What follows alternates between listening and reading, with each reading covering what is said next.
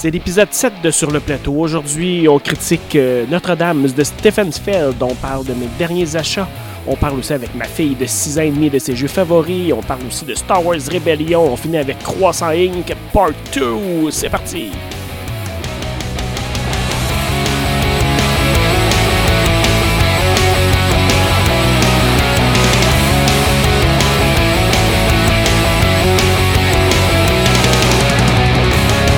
Hey, bienvenue sur le plateau. Ici Mathieu et cet épisode est une présentation de personne.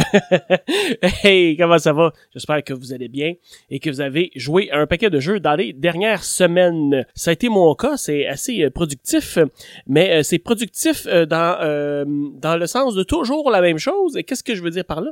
C'est que j'ai commencé une petite partie de Charterstone. Charterstone, c'est un, un jeu de legacy de construction de village. Dans le fond, c'est un jeu de placement d'ouvriers dans lequel chacun des joueurs va contrôler une petite, euh, une petite partie d'une cité. va essayer de construire euh, des bâtiments de cette cité-là. Mais qu'est-ce qui est bien, c'est que c'est un jeu Legacy. C'est quoi Legacy? C'est un jeu dans lequel on va avoir de la permanence d'une partie à l'autre. Donc, euh, les actions qu'on va faire, les choses qu'on va acheter vont continuer dans les parties subséquentes. Et dans le cas de Charterstone, on va jouer une campagne. C'est campagne et on va jouer ça sur sur environ 12 parties et, chacune des actions qu'on va accomplir dans chacune de ces parties-là va euh, rester permanente et va se refléter dans la partie suivante. Donc dans ce cas-ci, plus on va avancer, plus on va ajouter des règles, plus on va ajouter des bâtiments, plus on va découvrir des choses. On a des, petites boîtes là, qui sont fermées qu'on va pouvoir découvrir au fur et à mesure de l'avancement de notre campagne. On va pouvoir euh, lire euh, l'histoire qui va évoluer aussi à chaque partie. Et puis c'est un jeu qui est franchement euh, très, très, très intéressant. Euh, c'est très, euh, c'est très prenant de pouvoir nommer les choses, de pouvoir coller des collants, et visuellement tellement beau en plus ce jeu-là c'est c'est vraiment un euh, comment je pourrais dire? C'est un, une expérience en soi.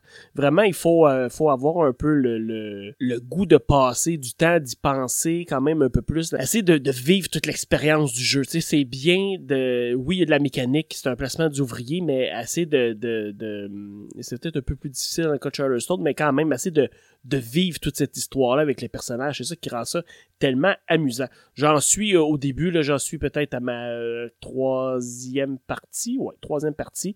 Et puis, euh, c'est ça. À date, ça se passe très bien. On peut pas dire grand-chose pour pas vous gâcher l'histoire.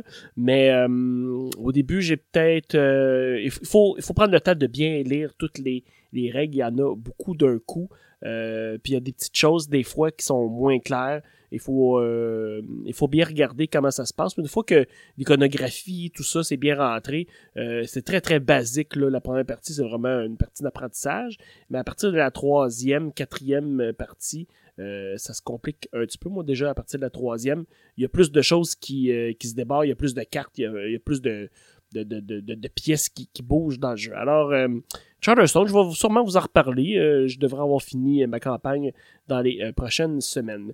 Mais sinon, Quoi d'autre? Euh, ben, on a commencé l'année en faisant une petite commande, naturellement. On s'est dit, ah, pourquoi pas euh, ajouter à la collection et au jeu. Euh, et au jeu. Fait que j'ai été chercher une coupe de nouveautés, une coupe de jeux un peu plus anciens pour essayer de compléter certaines, certaines sections de ma ludothèque. Fait que des jeux que j'avais déjà joué, que j'avais beaucoup aimé, j'ai été chercher Broom Service. C'est un jeu de Ravensburger dans la série Alea. C'est un jeu qui est désigné par, entre autres, Alexander, Alexander C'est le même auteur que Great Western, Trail. Voilà, je vais l'avoir. Great Western Trail. Et puis, euh, c'est un designer qui est euh, quand même très bon. Il a fait aussi Mombasa, très bon, un, de mes jeux, un de mes très bons jeux. Dans Broom Service, c'est un peu axé un peu plus jeune, mais encore euh, quand, même assez complexe. C'est un jeu qui a gagné le, le, le Spiel des Jarres en 2015. Euh, c'est un jeu dans lequel on va, euh, on va faire dans le fond de la livraison. C'est un jeu de, pick-up and deliver. Euh, on va livrer des potions magiques, toutes sortes de choses, à coup de, de balais volants. On est une sorcière. Et puis, qu'est-ce qui est bien, c'est qu'on va pouvoir un peu pousser notre chance. On a des, des, façons de, de dire ah, je vais aller beaucoup plus vite, mais bon, j'ai peut-être une chance d'échapper mon, ma cargaison, tout ça.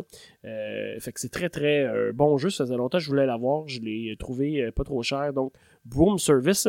J'ai été me chercher aussi Azul, que tout le monde parle de Plan B Games, ou je devrais dire de Next Move maintenant, puisque Plan B Games a décidé de lancer sa propre, sa propre ligne de jeu abstrait avec des belles composantes et de les nommer Next Move parce que tous, tous ces mots-là ont quatre lettres. Donc, euh, tous les jeux de cette euh, division-là de Plan B Games vont avoir quatre lettres. Le premier, c'est Azul. Donc, euh, et puis, c'est un jeu qui est magnifique. Tout le monde s'entend pour dire qu'il est très beau et très bon. mais j'avais pas ma copie à moi. Donc, Azul est maintenant dans la maison. Bien content. J'avais aussi les, petites tuiles Joker là, qui, servent comme, comme, ben, comme des Jokers. Dans le fond, là, euh, ils peuvent remplacer n'importe quelle tuile, donc ça c'est bien, fait que j'avais ça. J'ai été me chercher aussi dans les nouveautés euh, Majesty, euh, qui est un jeu de Marc-André. C'est donc le même auteur qui avait fait Splendor. donc on retrouve aussi des mêmes petits jetons de poker en format plus petit. Euh, c'est un jeu avec des cartes dans lequel on va essayer de bâtir un engin. C'est pas très très complexe. C'est un jeu intéressant.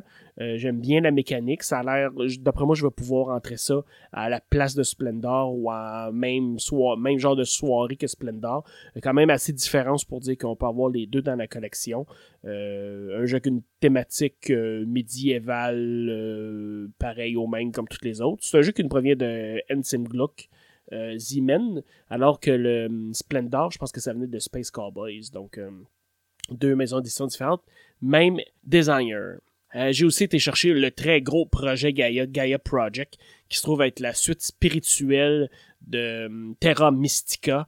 Euh, on a supposément affiné un peu les règles, on a euh, arrangé certains trucs qui marchaient moins, puis on a mis ça dans l'espace. Euh, l'espace est une de mes thématiques favorites, donc Projet Gaia était sur ma liste. Qu'il est dispendieux ce jeu, essayez de le trouver pas trop cher. Moi, naturellement, euh, j'y vais avec la version francophone, mais vous pourrez trouver la version anglophone environ à 15-20$ de moins. Ça reste quand même un jeu à 100$. C'est donc euh, très, très dispendieux. Projet Gaia, énormément de composantes là-dedans. Euh, la boîte, elle est lourde.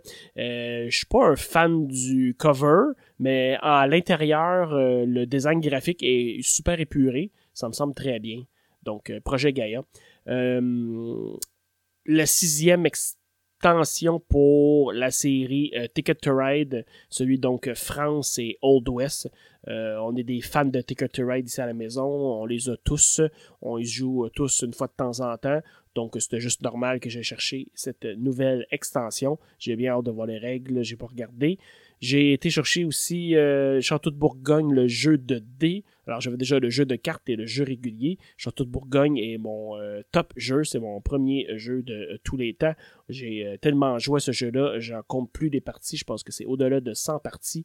on l'a vraiment usé à la corde. D'ailleurs, j'ai entendu dire entre les branches qu'il pourrait y avoir une réédition avec un meilleur matériel. Ça fait longtemps qu'on le demande. Si c'est le cas, ma copie va être à vendre. je vais remplacer. Donc ici, on parle d'un jeu de dés. Donc c'est un roll and write. Euh, donc, on brasse les dés, on écrit les résultats un peu comme un Yahtzee, mais avec, euh, les euh, mécaniques d'un château de Bourgogne. Fait que ça, ça va partir en voyage avec moi quand je vais aller en Espagne cet été. aussi, celui, le jeu que j'attendais le plus dans ma livraison, c'est Pulsar 2849. J'en avais parlé l'an dernier, c'était une de mes attentes du Gen Con ou même de Origin. Euh, j'avais vu le cover, j'avais vu un peu euh, quelques images, j'avais aucune idée du principe, mais l'auteur qui est euh, Vladimir Sushi, c'était celui qui a fait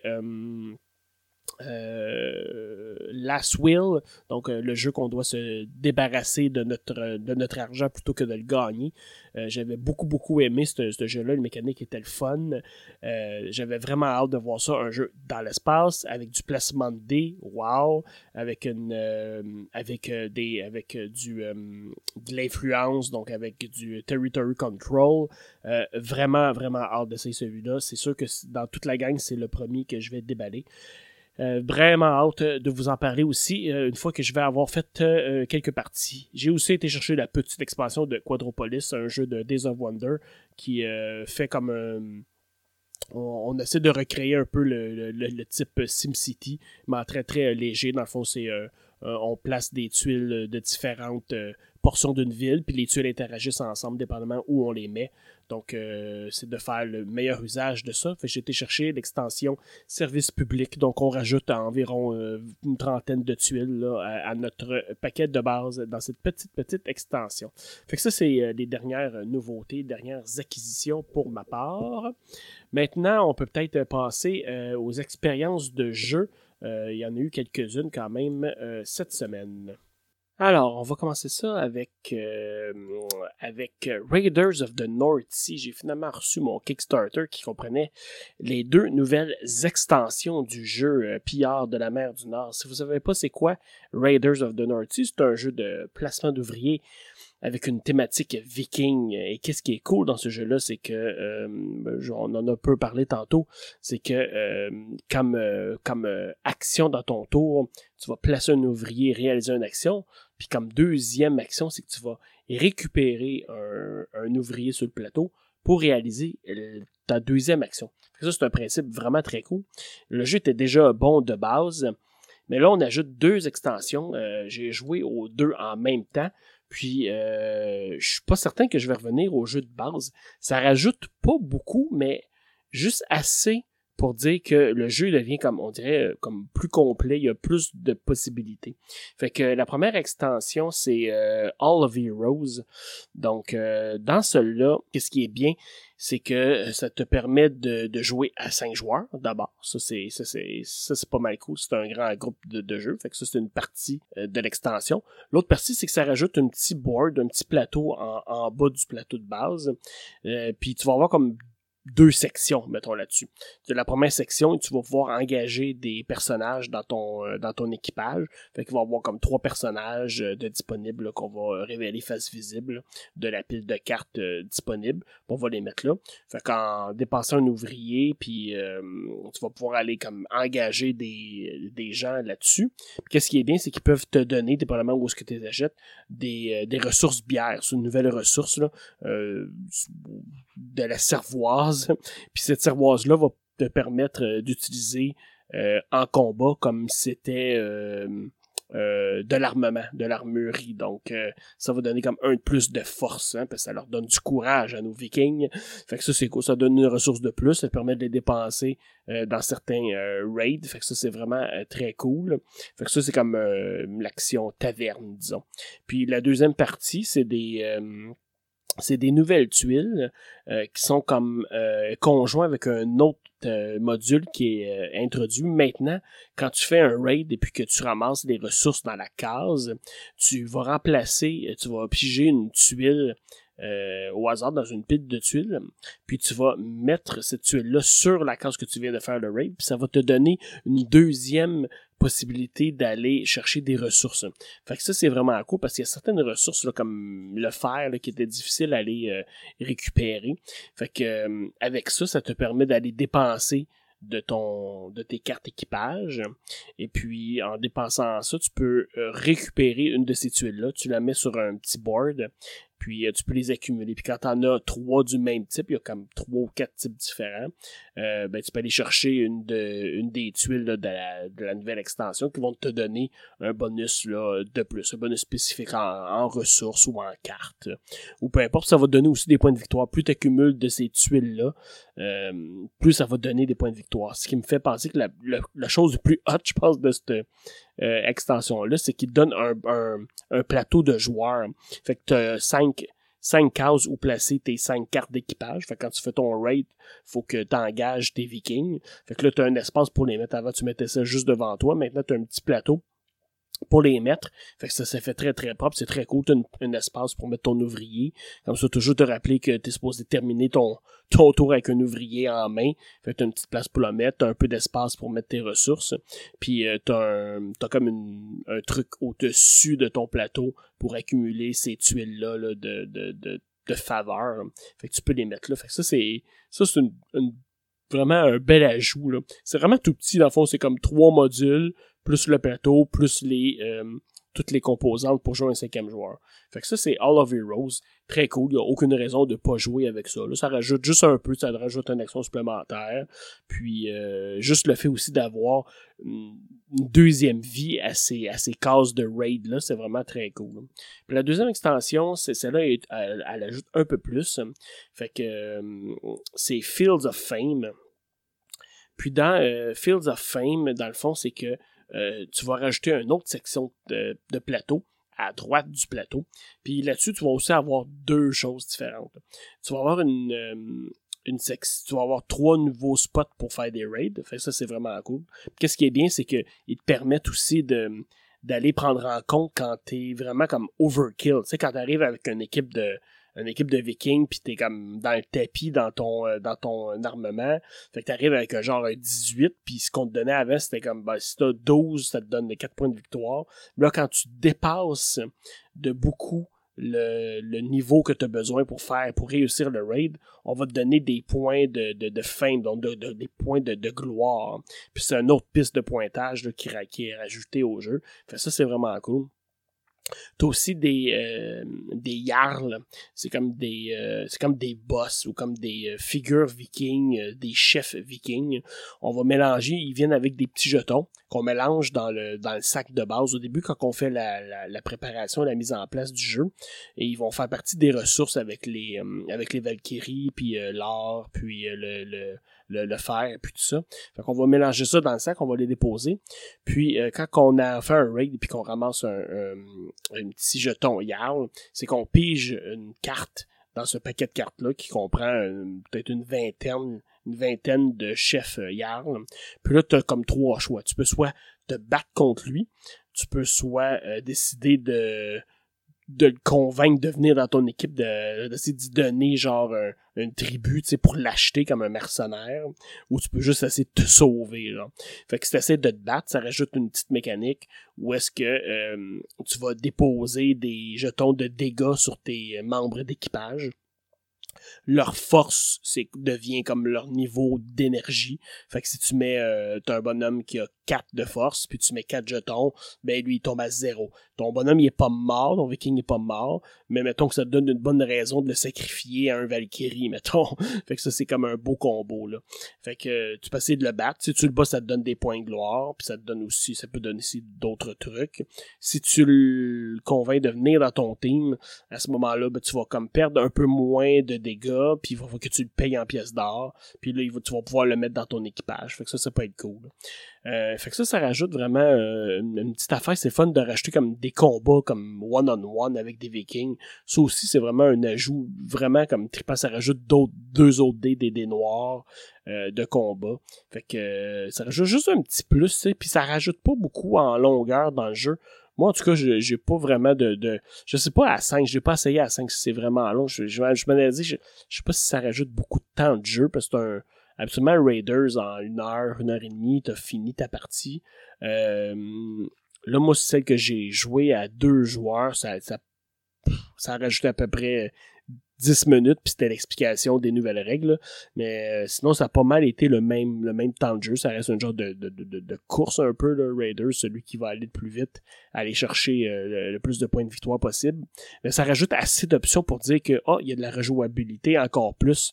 Puis euh, moi j'avais fait le hum, Kickstarter avec la, grosse boîte euh, que je peux tout mettre dedans. Fait que ça c'est merveilleux. Je peux me promener juste avec ma grosse boîte qui est comme devenue de grandeur régulière euh, Ticket to Ride là dans le fond. Puis j'ai mon jeu de base des deux extensions avec les cinq joueurs. Fait que tous les petits plateaux. Fait que c'est parfait. Vraiment là, je vous le recommande si vous aimez beaucoup Raiders of the North Sea. si vous aviez juste une extension à choisir ah, c'est dur hein, parce que le, le, le, hum, All of Heroes avec les petits plateaux de joueurs, c'est très cool, mais les deux petites options qui ajoutent comme la taverne, tout ça, c'est peut-être léger.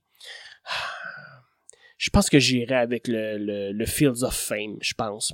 personnellement, là, les petits combats avec les Yarls, c'est très très cool. Fait que si t'en avais juste une des deux, moi je te conseille euh, Fields of Fame. Mais euh, si t'es un gros fan de Raiders, va chercher les deux. Puis euh, ça finit là, puis ça va être un très bon investissement.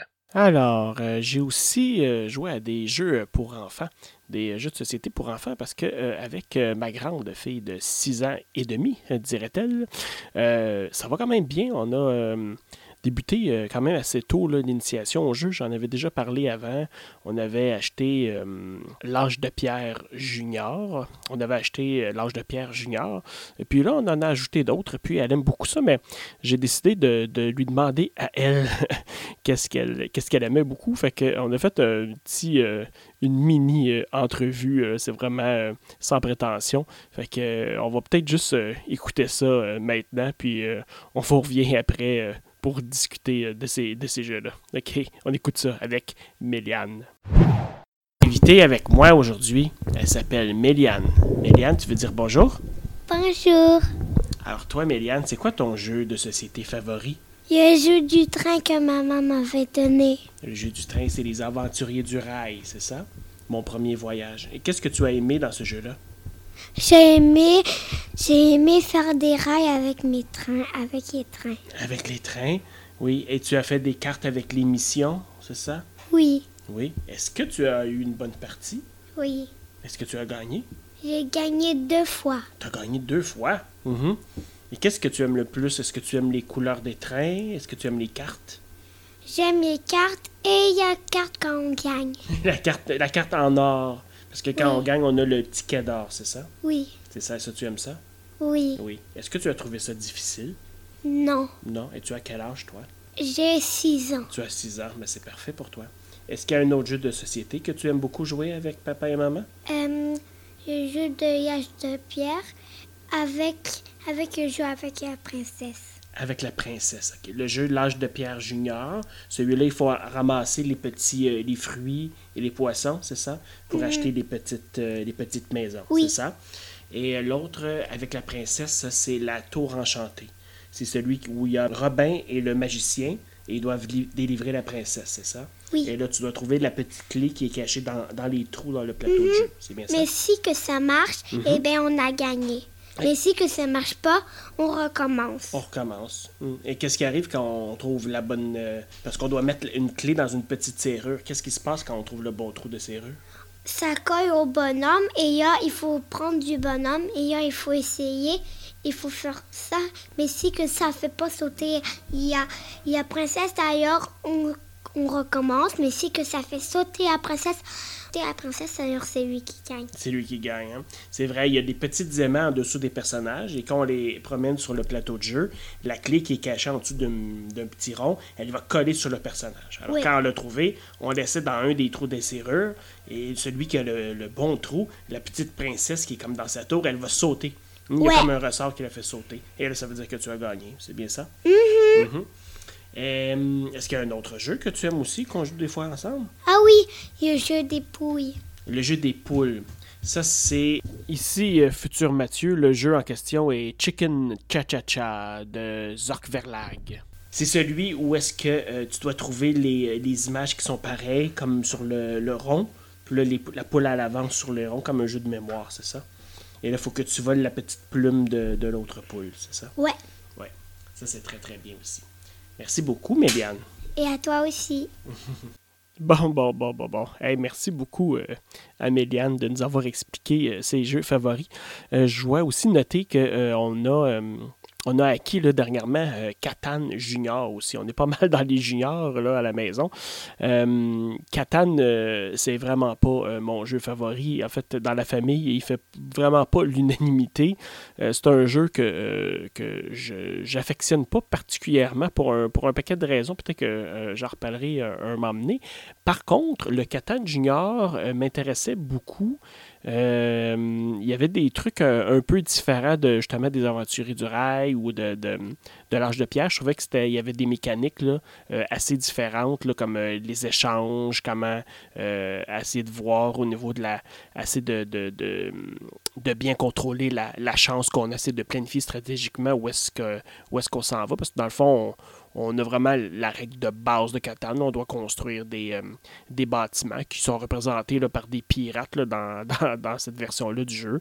On peut ramasser quatre ressources, la même chose que Catan. On va brasser euh, un dé, il y a une île qui va produire. Puis si nos bâtiments, nos forteresses touchent à cette île-là, on va récupérer les objets. Fait c'est quand même assez simple, mais euh, il est visuellement très beau. Plateau de jeu recto-verso, donc deux joueurs ou trois, quatre joueurs. vraiment bien. À date, c'est dans ses favoris. C'est vraiment trippant si jamais vous avez les, budgets pour vous acheter des, les versions juniors des jeux adultes parce qu'il n'y a pas vraiment de, raison de ne pas être capable de jouer avec la version adulte puis de changer un peu les règles.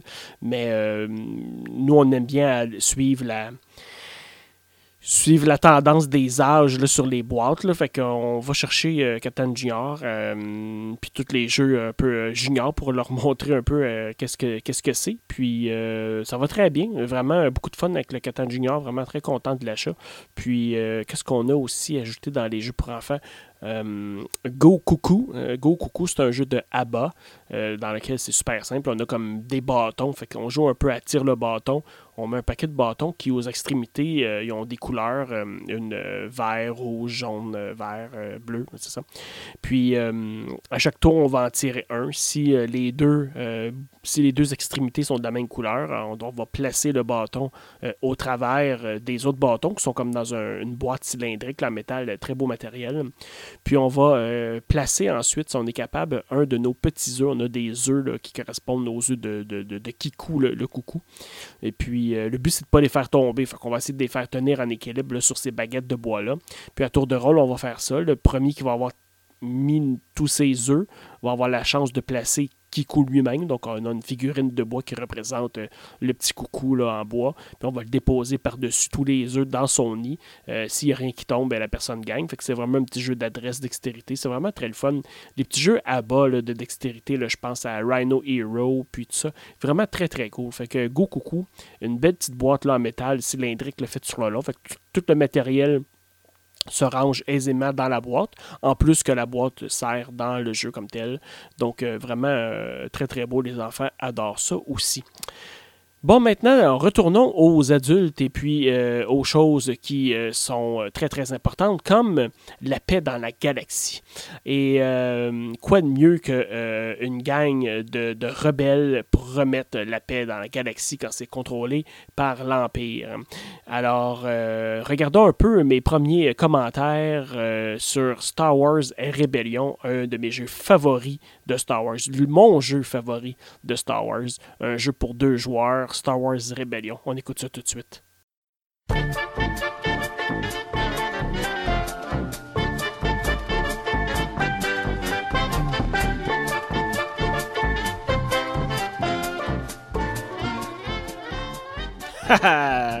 Qui se rappelle pas de la fameuse chanson de la cantine dans Star Wars? Oh que de bons souvenirs. Je suis un, fan fini de Star Wars. Ok, je l'avoue, je l'avoue. Il y a des gens qui aiment pas ça, mais moi, j'adore ça. Je suis un fan depuis que j'ai à peu près eu deux ans et j'adore, j'adore, j'adore ça. Et quand on adore Star Wars, on se dit quand est-ce qu'ils vont me sortir un bon jeu de Star Wars? Il y en a eu des jeux de Star Wars. Je me rappelle, un de mes premiers, ça a été un Star Wars Monopoly, qui était comme collectors, il était euh, euh, numéroté. Euh, c'était vraiment pas bon. Mais il était cool, il était beau, mais je le gardais comme en, pièce de, de, collection. Puis je pense que je l'ai ouvert trois fois, j'ai dû jouer deux fois avec. Euh, j'ai fini par le vendre un jour à quelqu'un qui était bien content de l'avoir, je pense, à un 20$. Ça restait que c'était Monopoly, c'est juste qu'il avait changé euh, les noms des, des cases pour refléter certaines planètes des, des, systèmes de Star Wars. Après ça, j'ai essayé euh, un des premiers euh, jeux de cartes à collectionner de Star Wars, euh, c'était pas Wizard qui l'avait fait, c'était une autre compagnie, je pense. Et puis, j'ai joué un petit peu un bout de temps à ça. C'était comme un, ça, un, un, jeu de cartes à collectionner comme Magic the Gathering. J'ai joué peut-être 2-3 ans là-dessus. C'était correct. Il y avait des bonnes, euh, il y avait des bonnes idées, mais euh, ça s'est essoufflé de mon côté et aussi du côté de la compagnie. Euh, un peu plus tard, il y a eu une réédition de, de, jeux de cartes. Fantasy Flight a acheté la licence. Il y a eu un paquet de jeux qui ont commencé à sortir de plus en plus intéressants. et dans les dernières années, j'ai accroché sur les les jeux de société de combat de miniatures. Donc, j'ai commencé par tripé sur X-Wing. X-Wing, c'est un jeu de combat, un contre un, euh, ben, de base du moins, un contre un, où est-ce qu'on contrôle chacun une faction, soit les rebelles ou l'Empire, et puis on a un certain nombre de véhicules en miniature, et c'est un jeu de tactique de combat spatial, dans le fond, où est-ce qu'on joue avec certaines cartes, et puis chacun de nos vaisseaux ont des pilotes qui ont des habilités différentes, et puis on joue avec un certain nombre, un pointage qui détermine le nombre de miniatures qu'on peut jouer, et puis on joue un contre l'autre jusqu'à temps que euh, celui qui euh, a battu les autres gagne. Jeu super intéressant, j'ai investi euh, beaucoup d'argent là-dedans, et c'est un de mes jeux favoris d'ailleurs de, de figurines. Il est sorti un petit peu plus tard, euh, Armada, que j'aurais probablement mieux aimé, mais là, X-Wing, j'avais déjà commencé, j'avais investi. Armada, la différence, c'est que plutôt que d'avoir une figurine avec un X-Wing, ben, en fait, ta figurine comprend un escadron d'X-Wing, donc c'est à beaucoup plus grande échelle. Ça permettait d'avoir des combats épiques avec vraiment euh, une flotte de l'Empire, avec un paquet de, Star Cruiser, des Destroyers, puis tout ça. Fait que, hum, il y a aussi beaucoup, beaucoup d'unités qui ont sorti en, extension euh, du jeu de base euh, pour euh, Armada. Euh, vraiment, vraiment cool jeu, mais bon, moi je suis resté à X-Wing. X-Wing que j'adore, puis que je veux pas me débarrasser tout de suite.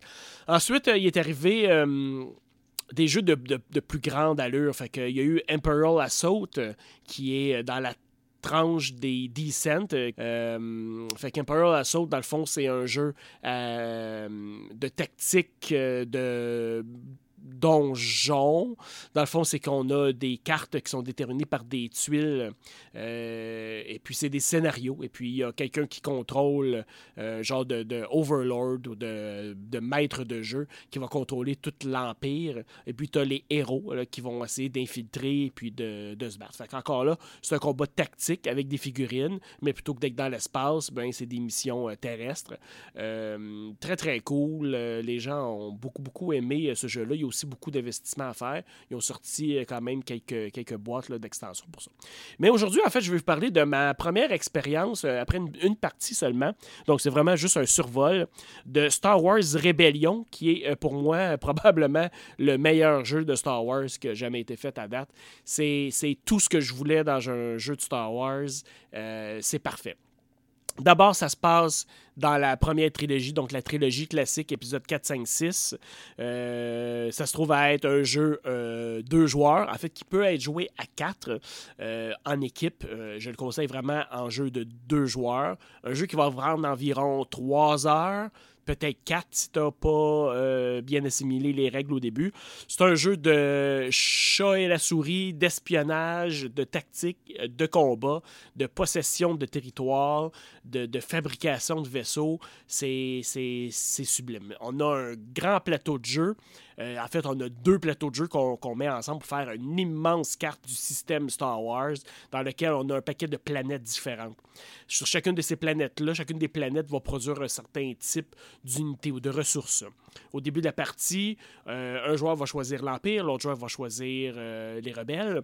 L'Empire et les rebelles vont placer un certain nombre d'unités. Il y a 150 figurines dans le jeu qui représentent différents types d'unités, du soldat impérial jusqu'à la Death Star. Chacun va placer d'abord euh, sur certains systèmes de base, certaines planètes de base, un certain nombre d'unités, puis un certain type d'influence. Donc, s'il y a des troupes impériales, ils vont avoir l'influence sur un système. Ils vont donc pouvoir produire les unités que ce système-là te donne. Les rebelles vont faire la même chose. Une fois que le, placement initial est fait, on a une pile de cartes, une pile de cartes, donc avec euh, les, toutes les planètes sont représentées dans cette pile de cartes-là.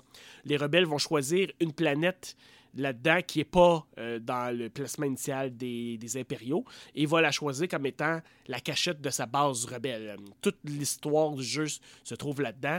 Le joueur rebelle va cacher sa base sur une des planètes de son choix. Il va la mettre de côté, il la montrera pas à personne. Et là, il a choisi l'endroit où ses rebelles vont se cacher. Donc, il y a donc une partie sur le plateau de jeu qui peut mettre ses, ses unités comme pour dire ah ben c'est comme un proxy là. je les mets ici, ça veut dire que ceux-là, ils sont sur ma base rebelle. Pendant le jeu, l'Empire devra trouver la base rebelle et anéantir les rebelles. Pendant ce temps, il possède beaucoup plus d'unités que les rebelles. Les rebelles, pendant ce temps-là, devront utiliser de tactiques et faire des missions euh, qui vont leur donner de, l'influence dans la, galaxie. Le but, c'est qu'on a, euh, pour les rebelles, c'est qu'on a un genre de piste où est-ce qu'on va augmenter notre influence vis-à-vis un certain nombre de tours. Et puis, si il y a comme deux marqueurs, un qui descend de l'Empire, un qui monte des rebelles, quand les deux marqueurs se rejoignent, les rebelles ont gagné, ils ont fait assez d'influence dans, dans, la galaxie pour euh, monter un coup d'État puis renverser euh, l'Empire. Donc le jeu se termine. Le jeu se terminera pour l'Empire quand l'Empire aura trouvé la base rebelle et aura euh, donc anéanti toutes les unités sur la base rebelle. Il y a plusieurs choses là-dedans. Chacun des deux côtés a un, un, certain nombre de héros qui sont représentés par des, des petits cartons. chacun des héros a un certain pouvoir, donc un certain nombre de, de frappes et différentes tactiques il pourrait avoir des leaders qui sont meilleurs en négociation, en combat, euh, toutes sortes de, choses comme ça. Et dépendamment des missions qu'ils auront à faire, on devra matcher les héros avec les missions. Donc, j'ai une mission diplomatique que j'ai pigée dans une pile de cartes. Je vais choisir des héros qui ont une compétence de diplomatie. Et puis, euh, c'est ça, ça avance là-dedans. Euh, L'Empire va piger des cartes sondes et va envoyer des sondes dans la galaxie pour essayer de trouver la base rebelle. Donc, dans le fond, c'est qu'il va piger dans le paquet de cartes euh, où est-ce que le rebelle avait pigé sa, carte de sa base rebelle. Et au fur et à mesure qu'il va piger des cartes, dans le fond, il va éliminer des systèmes dans lesquels le rebelle n'est pas. Le rebelle peut sentir l'eau chaude et euh, déplacer sa base rebelle. Il y a certaines actions qui lui permettent de déplacer sa base rebelle, de repiger une carte et de recacher euh, sa base. Mais là, il devra déplacer toutes ses troupes vers la nouvelle base. Alors, ça, c'est vraiment trippant. Il y a aussi des combats quand, quand des soldats impériaux ou rebelles entrent dans une certaine zone on va assigner un de nos héros à un combat, puis on va faire un combat avec des dés. Donc, des dés qui représentent euh, des coups, donc euh, une touche, une touche unique, une touche euh, fantastique, etc. Euh, L'Empire pourra capturer nos héros. Il va pouvoir euh, donc nous, nous enlever certains héros qui ont différentes habilités. On va pouvoir aussi recruter des nouveaux héros ou des nouveaux soldats impériaux euh, de sa pile. On va pouvoir, l'Empire pourra éventuellement construire l'arme fatale, la Death Star, et puis détruire des mondes en détruisant la base rebelle, par exemple.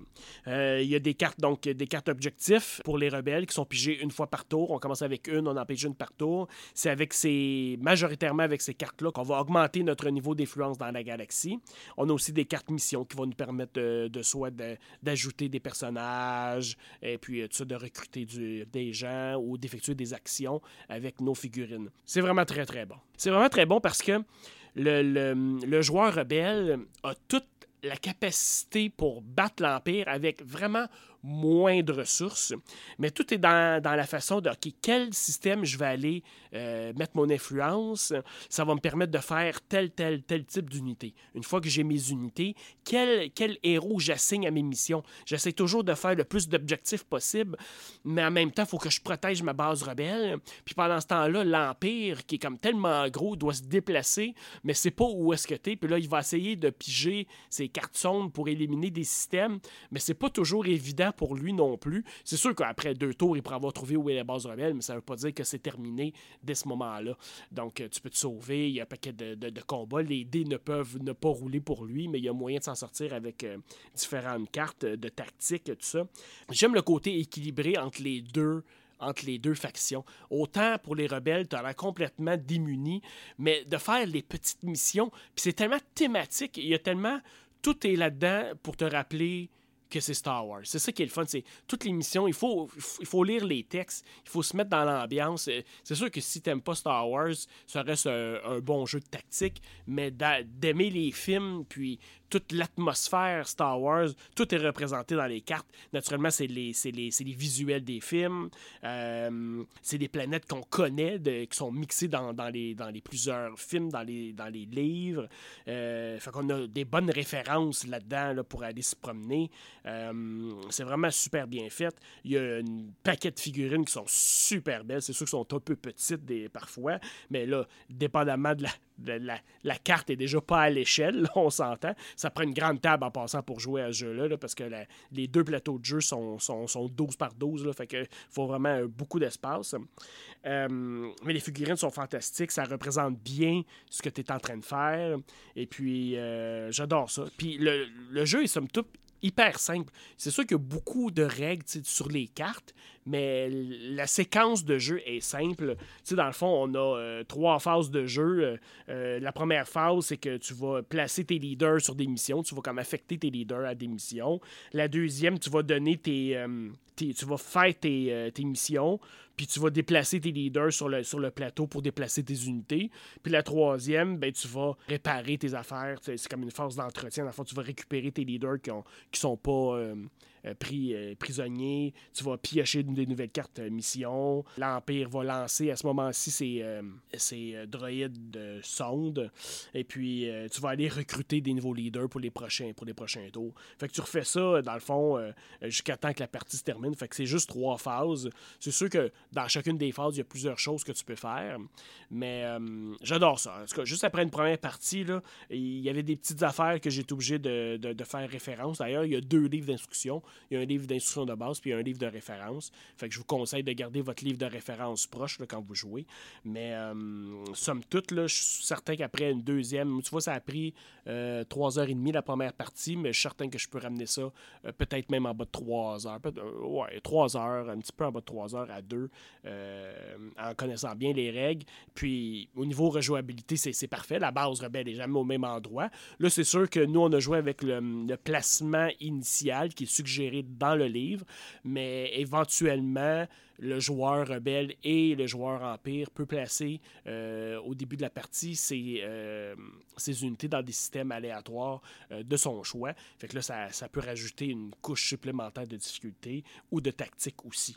Alors, c'est ça. c'est juste un petit survol. J'adore ça. Euh, ça s'appelle Star Wars Rebellion. C'est euh, Corey Connecticut qui a designé, probablement le designer le mieux connu dans l'ombre euh, chez Fantasy Flight. Il fait des excellents jeux. Alors, matériel, graphique, tout est, tout est top-notch. Le jeu est un peu dispendieux. Là. On parle de 110 je crois. Mais allez voir ça. Au moins, essayez de l'essayer. La boîte est immense. C'est fantastique si vous aimez Star Wars. Donc, euh, attachez-vous au moins 3-4 heures de jeu euh, pour cette magnifique euh, épopée. Maintenant, on va aller à notre jeu de la semaine. C'est un vieux jeu, un jeu de Stephen Feld, de mes auteurs favoris. On va regarder ensemble les règles et ensuite ma critique de Notre-Dame.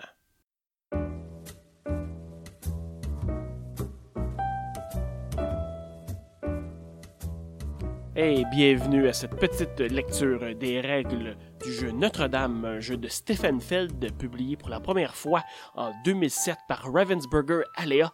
C'est un jeu de 2 à 5 joueurs qui va durer environ 75 minutes. Dans Notre-Dame, chacun des joueurs va contrôler un petit quartier euh, dans euh, la fin du 14e siècle. Euh, les quartiers vont être au pied de Notre-Dame, donc la fameuse cathédrale. Et chacun des joueurs va étendre son influence dans chacun de ces quartiers pour réaliser diverses actions.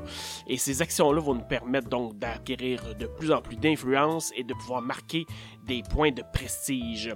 Le joueur qui aura accumulé le plus de points de prestige va gagner la partie. Dans Notre-Dame, on va jouer 9 tours de jeu.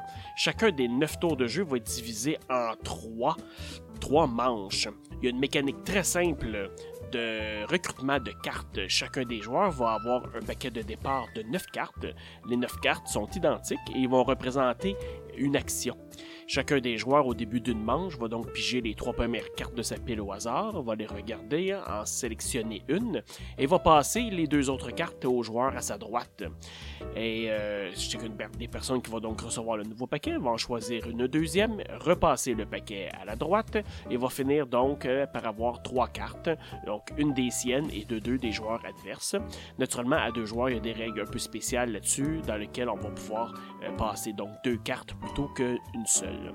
Une fois que tous les joueurs auront récupéré euh, les cartes des autres joueurs, on va pouvoir réaliser deux de ces cartes-là. Sur les trois, la troisième sera donc euh, discartée dans, un, euh, dans une défausse commune. Et sur chacune des cartes, donc comme je disais, il y a une action qui est représentée. Donc, une action souvent correspond à mettre un cube d'influence sur un des quartiers de notre plateau de jeu. Le plateau de jeu est un plateau modulaire qui, dans le fond, est seulement la différence va seulement être par rapport au nombre de joueurs. On a une pièce centrale qui a un certain nombre de côtés, euh, trois côtés à trois joueurs, quatre euh, ou cinq côtés à cinq joueurs.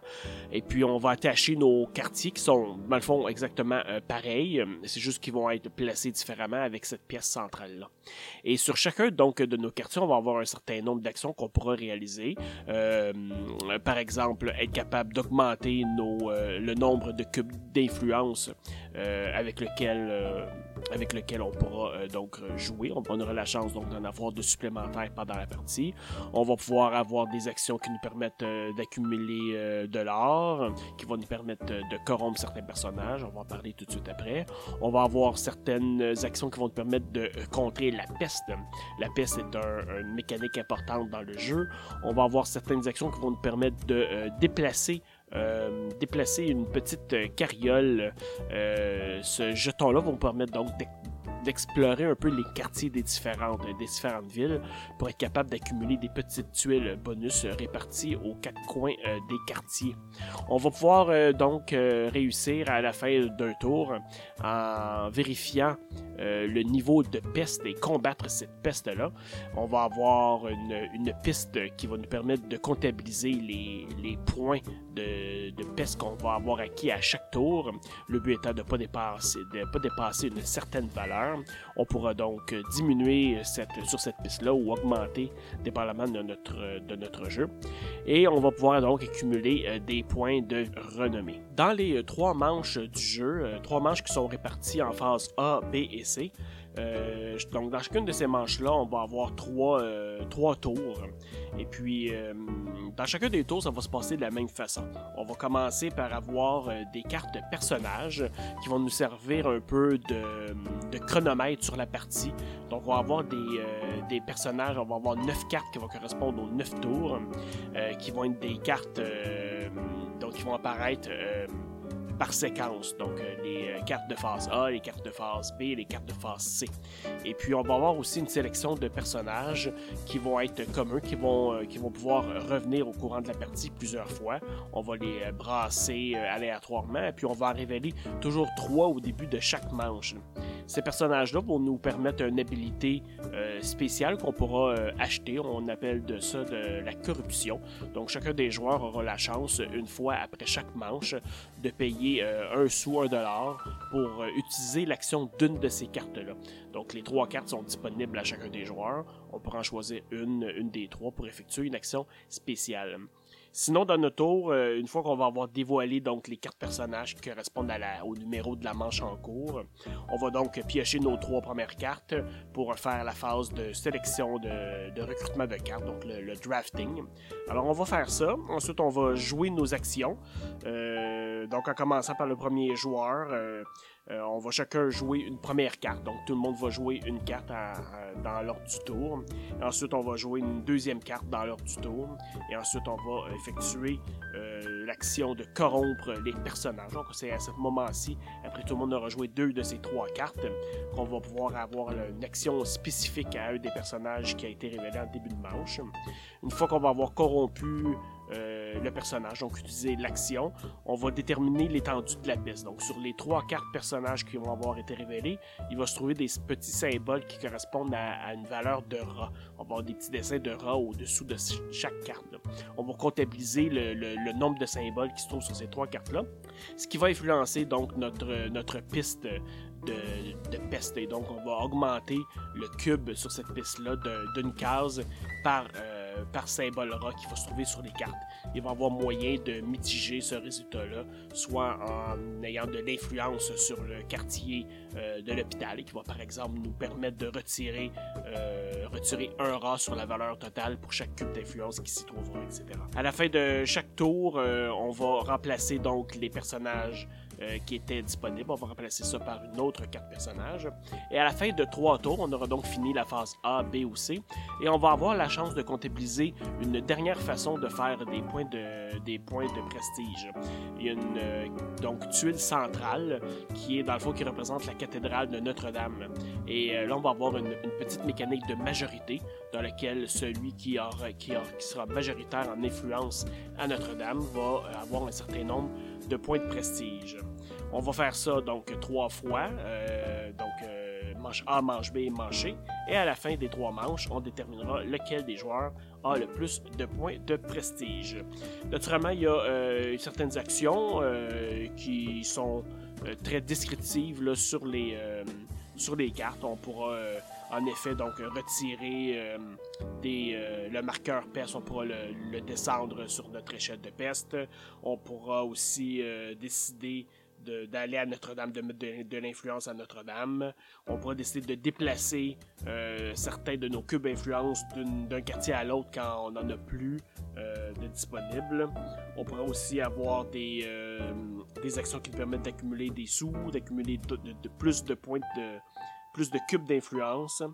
On pourra aussi avoir euh, des actions qui nous permettent de faire avancer notre calèche euh, sur, euh, sur les différents marchés des quartiers. La façon que cette action-là se détermine, c'est que pour chaque point d'influence dans la case, dans le quartier de calèche, on pourra avancer notre petit véhicule d'une ville à l'autre. Et puis, si on arrête sur une case qui a un petit jeton bonus, on va le récupérer. Et la seule chose, c'est que chacun des quartiers par joueur a 4 jetons de sa couleur et on ne pourra pas reprendre un jeton de la, même couleur tant qu'on n'a pas récupéré un de chacune des couleurs. Donc, euh, par exemple, à 4 joueurs, je dois récupérer absolument un jeton de chacune des 4 couleurs avant de pouvoir en reprendre un deuxième d'une même couleur.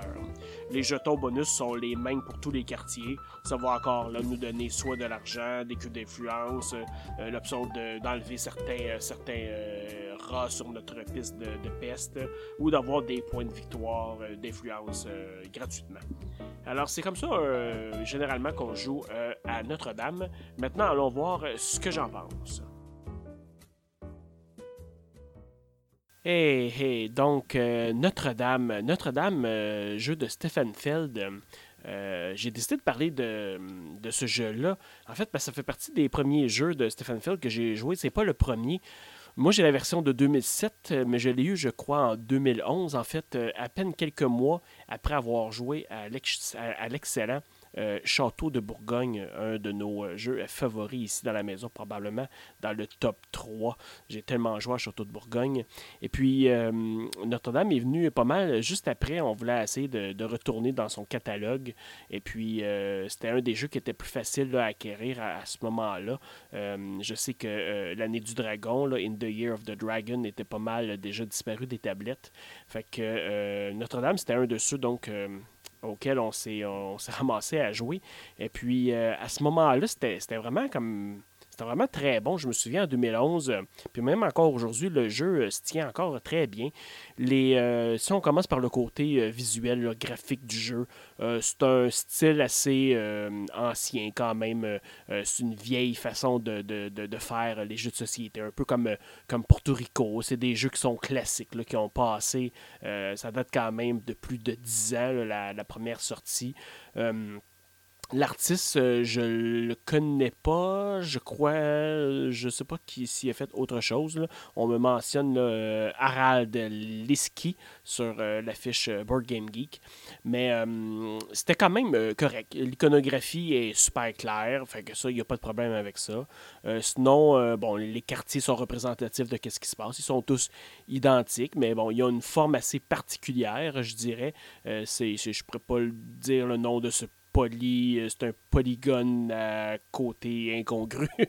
Mais euh, c'est assez efficace la façon que ça se jumelle ensemble, dépendamment du nombre de joueurs. Fait que ça, c'est, ça, c'est très cool. Sinon, c'est des pièces très standards. On a des, petits cubes de bois de, de couleur. On a une petite calèche, un petit maple calèche en bois aussi. Euh, les cartes sont de bonne qualité. Les plateaux sont de bonne qualité. C'est, c'est qualité euh, régulière pour du Ravensburger. Fait que ça, il n'y a pas de problème euh, là.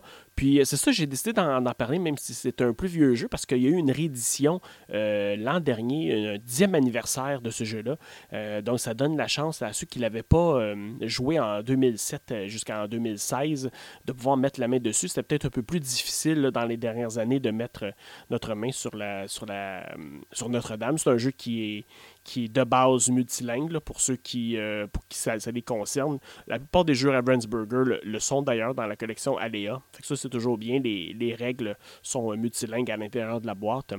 Euh, c'est un jeu qui est facile à comprendre. On parle de quatre pages de règles. Fait que pour ça, au niveau gameplay, là, fait que ça, c'est vraiment très bien. C'est un jeu qui s'apprend environ 15 minutes. La base est simple. tu piges trois cartes, tu choisis une des cartes, tu le passes à ton voisin. Maintenant, de nos jours, la mécanique de drafting est quand même bien incorporée. À ce moment-là, c'était peut-être un peu moins évident. On avait peut-être Dominion qui avait comme ouvert un peu le, pas au, euh, au, drafting un peu plus mainstream. Fait dans ce cas-ci, ça fonctionne très bien. C'est simple. On a quand même un peu de décision à faire au niveau du gameplay. La carte qu'on décide de choisir, assurément, c'est une des actions qu'on veut faire. Mais on pourrait se ramasser très bien à avoir comme trois fois la même carte, dépendamment de ce que les autres nous donnent. Fait que ça peut peut-être que pendant un tour, on va pouvoir faire trois fois la même action, puis essayer de multiplier notre influence dans un des quartiers pour aller faire un maximum de points ou un maximum d'actions. Euh, je pense que le gros du gameplay se résume en bien contrôler la, peste. Je pense que ça, c'est une des choses primordiales du jeu. On a une, donc euh, une échelle de 0 à 9, là, où ce qu'on dépasse 9, on commence à avoir des pénalités en termes de points de réputation. Fait que ça, c'est vraiment euh, mauvais. On ne veut pas avoir ça. Sinon, comme un de régulier. On va avoir euh, des points pour à peu près un peu tout ce qu'on fait. Mais euh, je dirais que la, la plus grosse mécanique, donc gérer euh, la peste. Et puis la tuile centrale, la tuile Notre-Dame, où est-ce qu'on a une majorité là-dessus, c'est des cubes d'influence qu'on va placer là, qu'on va expressément perdre pour les manches à jouer. Puis on va le comptabiliser juste après, après chaque trois, à chaque, chaque trois manches, donc à chaque fin d'une époque. Et puis, mais ça vaut beaucoup de points. Je pense que le, quand tu es majoritaire, ça, change avec le nombre de joueurs, mais à 4 joueurs, par exemple, je crois que c'est 10 points de renommée qu'on peut avoir si on est majoritaire.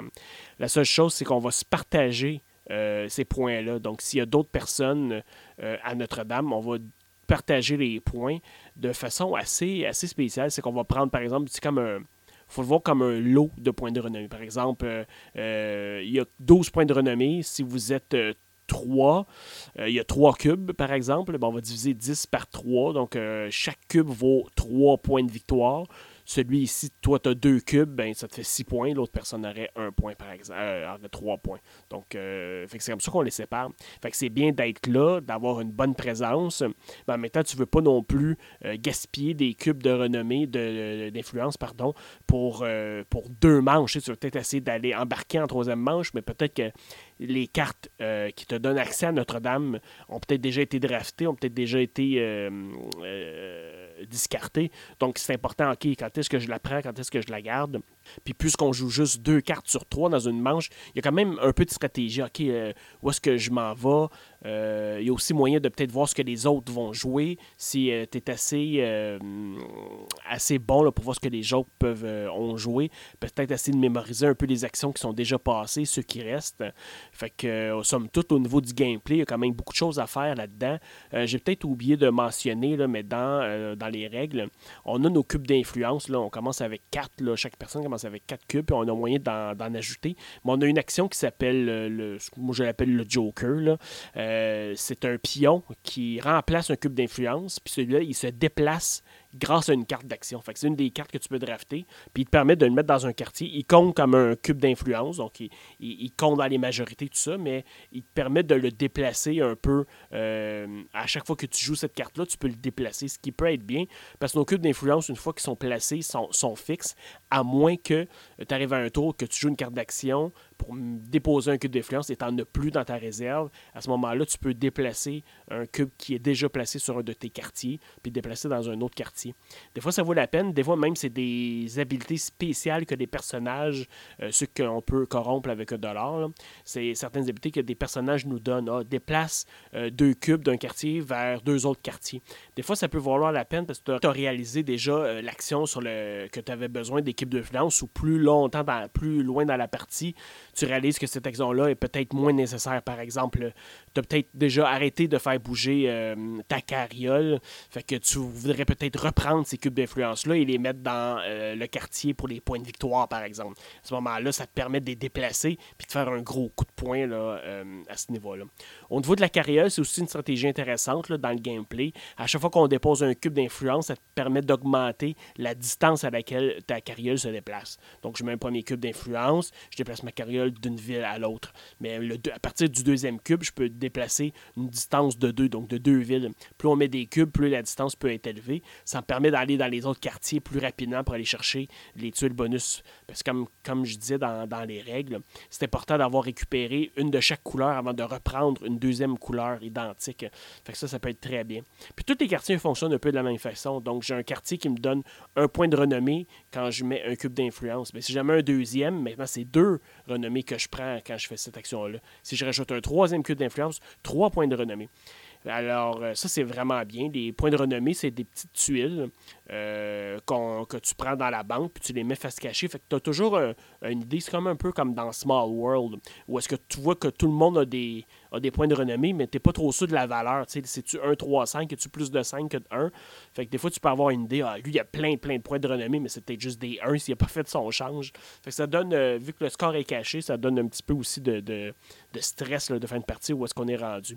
Au niveau de la rejouabilité, euh, c'est un jeu que, bon, je joue quand même plusieurs fois au travail des années. Il sort peut-être une à deux fois par année, euh, surtout à mon tournoi là, annuel. C'est un, parce qu'il prend un maximum 75 minutes à 4, là, une fois que tu as bien intégré les règles. C'est pas très long, une heure, une heure et quart, euh, pour jouer à ce jeu-là. Il n'y a pas nécessairement énormément de... Ben, pas de rejouabilité, c'est pas nécessairement vrai. Il euh, les quartiers sont toujours les mêmes, fait que il y a pas de. Même si le plateau est modulaire, c'est vraiment juste pour le nombre de joueurs. C'est toujours les mêmes quartiers, les mêmes cartes. Mais la façon que tu vas déterminer ta stratégie, il y a quand même plusieurs façons d'atteindre ta stratégie. Je sais que la dernière fois que j'ai joué, euh, j'ai vraiment été comme all-in sur les points de renommée. Fait que j'ai mis un paquet de cubes d'influence dans le quartier de renommée. Puis je me suis monté de la renommée, de la renommée, de la renommée. Puis j'ai été euh, aussi à fond dans Notre-Dame pour avoir le plus de majorité là. Euh, absolument, je m'éparpillais un peu partout. J'essaie de voir comment j'allais vraiment euh, beaucoup plus pour la carriole. Là, je me suis presque pas servi de ma carriole. Je suis même pas sûr que j'ai fait une fois l'action carriole, à moins que été obligé, parce que c'est ça que, tout le monde m'avait donné comme carte, finalement. Alors, euh, au niveau rejouabilité, il y en a quand même. Il y a quand même plusieurs niveaux de stratégie qu'on peut utiliser. Euh, mais c'est un jeu qui est le fun à sortir, qui est pas long, qui est facile à montrer. Donc, dans les Stephen Feld, c'est peut-être pas mon meilleur, mais c'est un jeu qui tient très bien la route. Puis en plus, avec l'édition 10e anniversaire qui vient de sortir, ça vaut vraiment la peine de peut-être de le redécouvrir. Et en plus, il vient avec une mini-extension.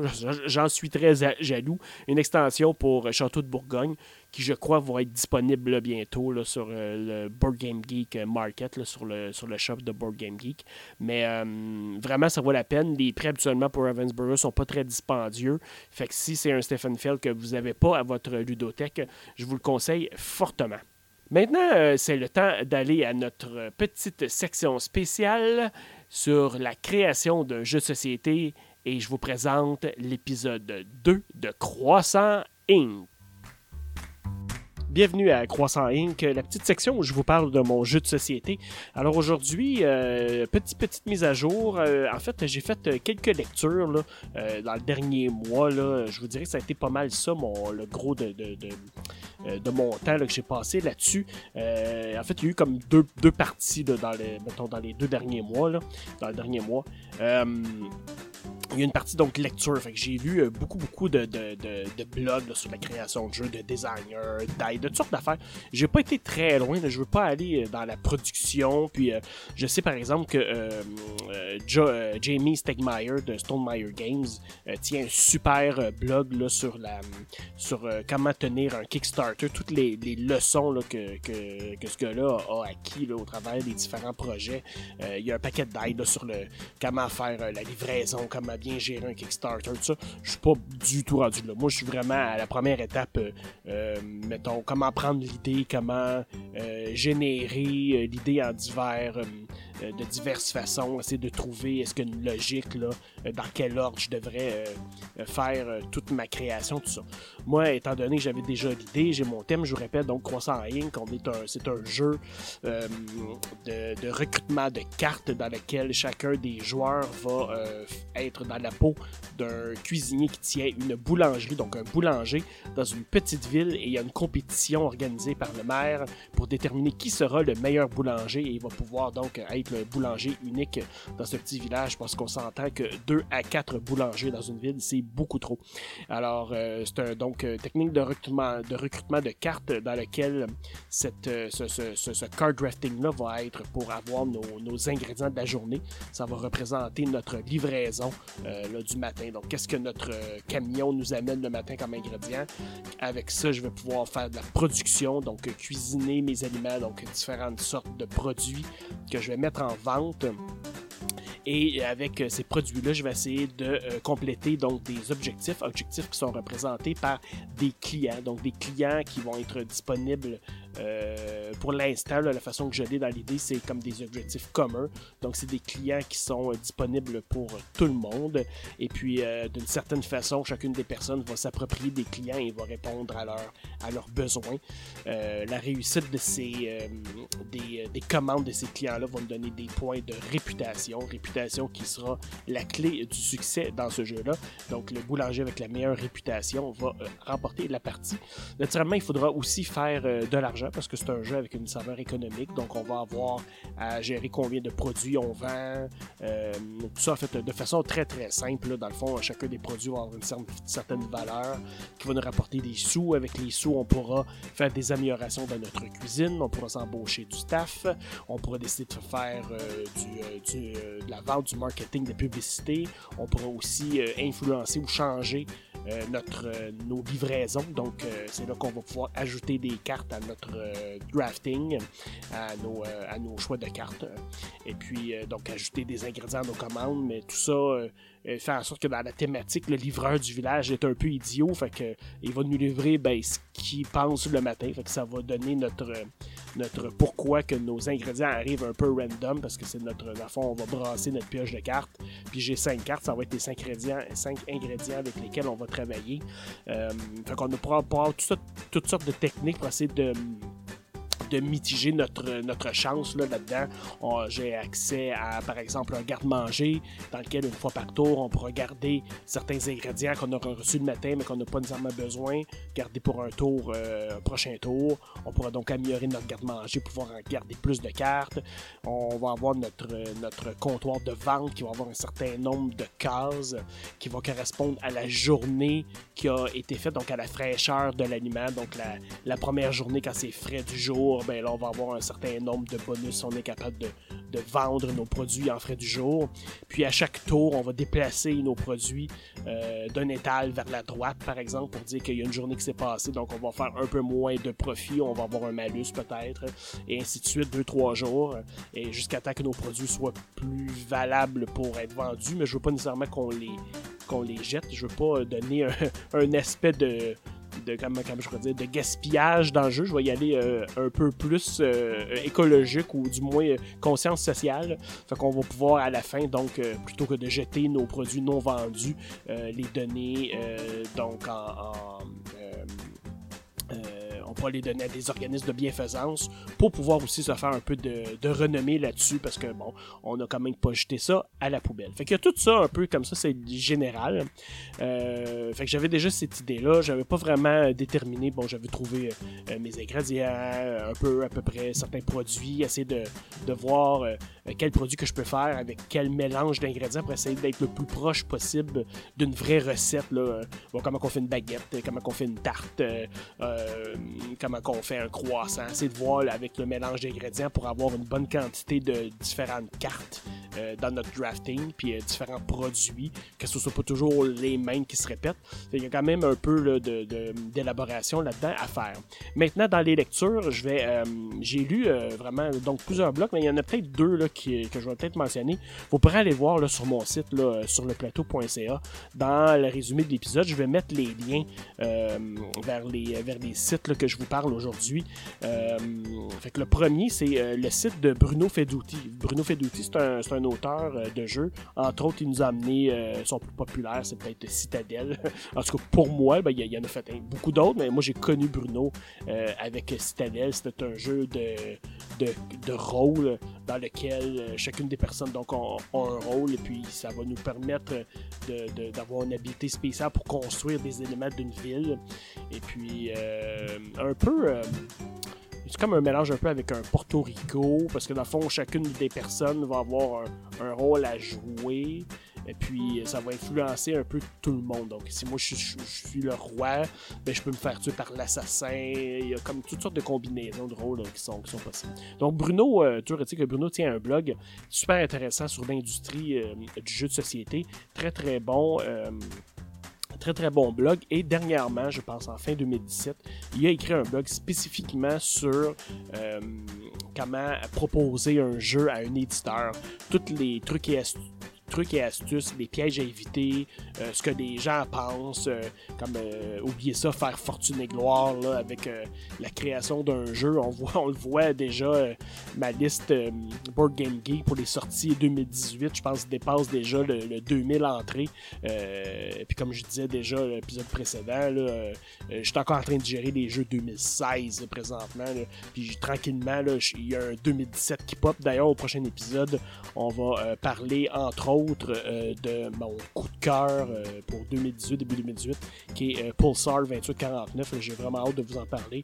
Vraiment un de mes jeux favoris là, depuis un bon bout avec Rajas of the Ganges que j'avais déjà parlé là, en début janvier.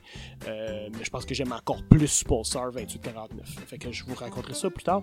Revenons à Croissant Ligne. Donc Bruno Feduti, je vous, je vous mets le, lien vers le blog. Lecture super intéressante. Maintenant, deuxième lien que je vais vous mettre. En fait, c'est une page où il y a un, un amalgame de trucs. C'est une page qui s'appelle euh, Cardboard, Cardboard Edison, euh, qui est un agrégateur de toutes sortes de, blogs, de vidéos, de, de, de chat, de pensées qui vient d'un paquet de designers différents. Tout est comme accumulé là en une seule page.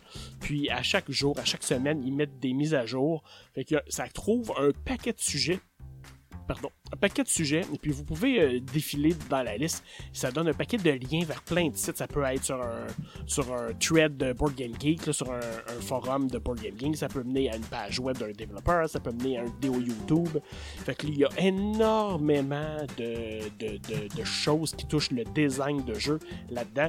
J'ai cliqué sur à peu près 800 euh, liens différents. C'est super le fun parce que tout est comme rassemblé au même endroit. Au lieu de chercher sur 23 sites, on peut regarder un, cliquer sur les artistes qui nous semblent intéressants. On nous donne une petite, une petite description de qu'est-ce que ça peut toucher comme, euh, comme sujet.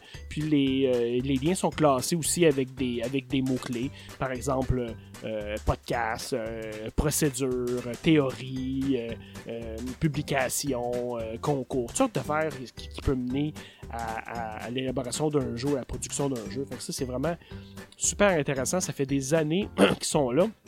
Ils ont aussi un, compte Twitter où ils vont mettre euh, leurs articles euh, dans, leur, dans leur feed. Fait que ça, c'est vraiment très très bon. Fait que tout est, tout est vraiment fait pour, pour les idées, les prototypes, toutes sortes de choses sur le, ça, pour les designers de board game. Fait que c'est vraiment, euh, je pense c'est mon lien favori.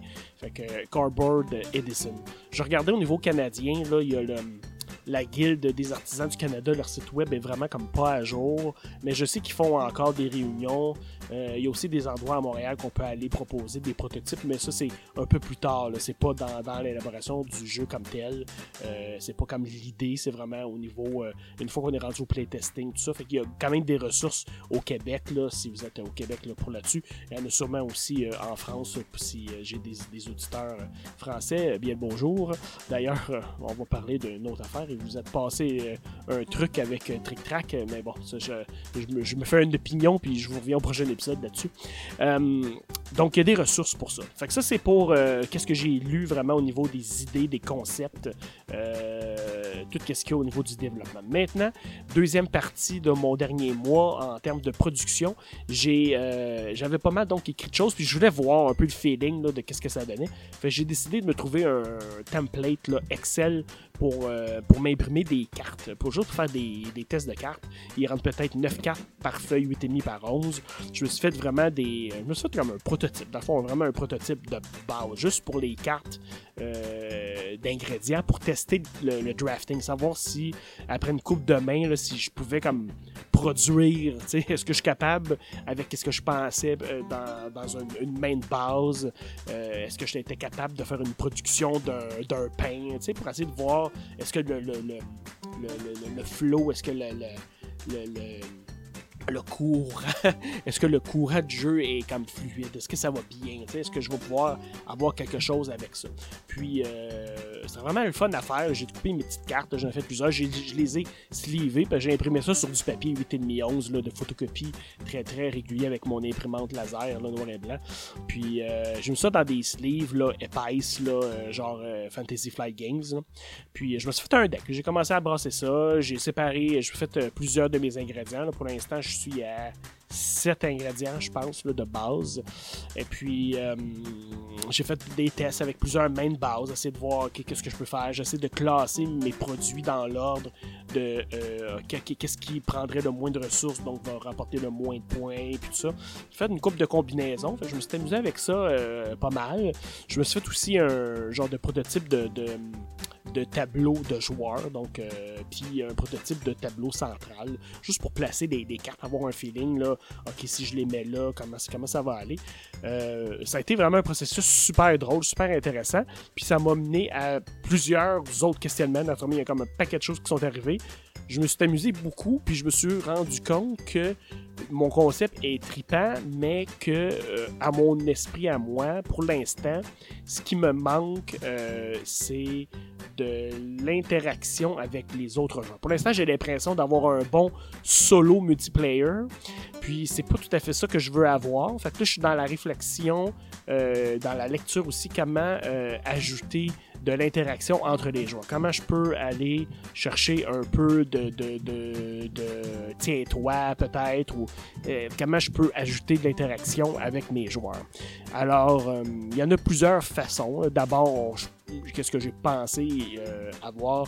Et, euh, ça va être vraiment au niveau de de déterminer l'ordre du tour, essayer d'avoir un char peut-être pas un enchère, mais peut-être quelque chose qui me, pourrait me donner, un peu comme viticulture, le fait que euh, tu joues premier te donne certaines choses, puis plus tu décales ton départ, plus tu as une récompense ou euh, quelque chose qui t'arrive, dépendamment de l'ordre du tour que tu choisis. Je veux mettre ça dans la thématique que peut-être qu'un boulanger pourrait décider de son horaire de travail, étant donné que chaque joueur dispose de trois actions.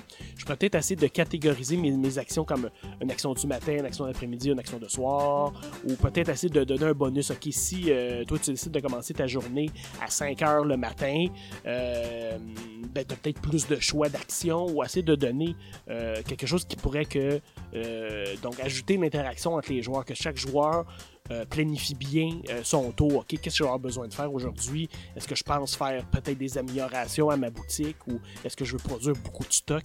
Ben, essayer de déterminer l'ordre du tour. Ça, je pense que ça serait peut-être une option à aller euh, vérifier pour ajouter un peu d'interaction entre les joueurs. J'ai aussi pensé à ajouter une façon, trouver une façon de polluer le deck des autres. Euh, fait que peut-être, euh, parce que dans le fond, en achetant nos, cartes ingrédients, ton deck de cartes a toujours des bonnes cartes dedans. Et puis, euh, en regardant toutes les autres deck building, il y a tout le temps des, cartes que tu n'as pas vraiment besoin. par exemple, dans, dans Trains, t'as comme des, cartes ferraille. Dans Clank, ben, t'as des cartes Clank que t'aimes pas, que t'essayes d'enlever. Fait y a peut-être une façon d'ajouter dans les decks des autres joueurs euh, des cartes qui n'ont pas besoin. sais un ingrédient euh, euh, pourri, par exemple, de la farine rancie, de l'eau colorée, du sucre passé date. Est-ce qu'il y aurait peut-être moyen de faire un genre de de sabotage euh, des livraisons des autres. Il y a peut-être moyen de, payer ou d'avoir une fonction pour euh, rendre les decks des autres un peu euh, pollués. Puis en même temps, ça me permettrait d'ajouter une fonction dans mes decks à moi pour essayer de d'épurer ce deck-là. Fait y a peut-être quelque chose que je pourrais penser là-dedans. Dernière chose aussi que j'ai peut-être pensé pour ajouter un peu d'interaction, ça serait peut-être d'avoir des, euh, choix, euh, dans ça, ça serait peut-être dans un dernier ordre d'idée, des choix pour avoir des pouvoirs euh, différents par boulanger. Donc avoir euh, des les joueurs seraient tous euh, asynchrones dans leur euh, dans leur pouvoir. Tout, tout, le monde aurait un petit pouvoir différent. Un euh, je pourrais dire mettons une spécialisation. Donc un boulanger qui est vraiment très très bon dans le pain, un très bon dans les tartes, un très bon dans les croissants. Assez de voir si je peux pas faire comme des, boulangers avec des spécialités qu'on pourrait choisir peut-être en début de partie, euh, en avoir peut-être un peu plus, puis choisir random. Ça pourrait rajouter aussi un peu d'interaction euh, avec ça, puis ça pourrait aussi pousser vers une certaine stratégie. Fait que je regarde tout ça, puis euh, je vais regarder ça dans le prochain mois, essayer de voir comment je peux apporter ça dans le jeu. Je vais aussi continuer à préparer euh, mes prototypes. je vais essayer de voir je peux pas me faire. Euh, là, j'ai fait, donc, comme je vous dis, des cartes prototypes des ingrédients pour tester un peu les, euh, les mains. Je pigeais des cartes, j'ai des cartes pour voir comment ça sortait. là, je vais essayer de faire la deuxième partie, donc ajouter des produits. Donc, essayer de faire l'action principale, l'action cuisine. Puis ensuite, je vais essayer d'intégrer les, les, les pas les technologies, mais dans le fond, les, euh, les améliorations, là, soit au niveau du garde-manger, au niveau des étals de vente, euh, puis au niveau du changement des ingrédients dans la livraison. Donc, euh, le deck building comme tel. Fait que euh, c'est ça qui est ça pour euh, la deuxième partie de Croissant Inc. J'espère que euh, vous aimez ça puis que vous me suivez. Si vous, avez, si vous avez des idées qui vous passent par la tête, écrivez-moi là dans, dans la partie sur l'épisode sur le site sur le plateau.ca ou laissez-moi un petit message sur Facebook barre oblique sur le plateau. Et puis c'est tout pour aujourd'hui. Et puis, on va se revoir, on va se reparler euh, dans l'épisode 8 qui devrait sortir quelque part en mars. Alors, euh, là-dessus, je vous souhaite une très bonne journée et continuez à jouer des jeux. Merci. Salut.